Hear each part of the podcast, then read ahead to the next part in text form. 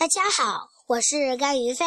今天我给大家讲的童话故事是《猫和老鼠》。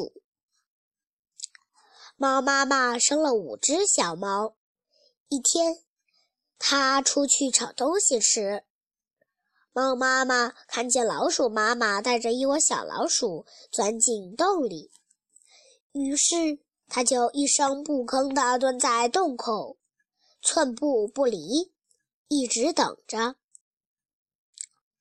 老鼠妈妈也想去找吃的，突然，它想出一个办法，便叫起来：“哎呀，猫妈妈，狼爬进猫洞里，正在抓你的小猫吃呢！”猫妈妈一听，转身就跑。它最怕的就是它的小宝贝出事了。谢谢大家。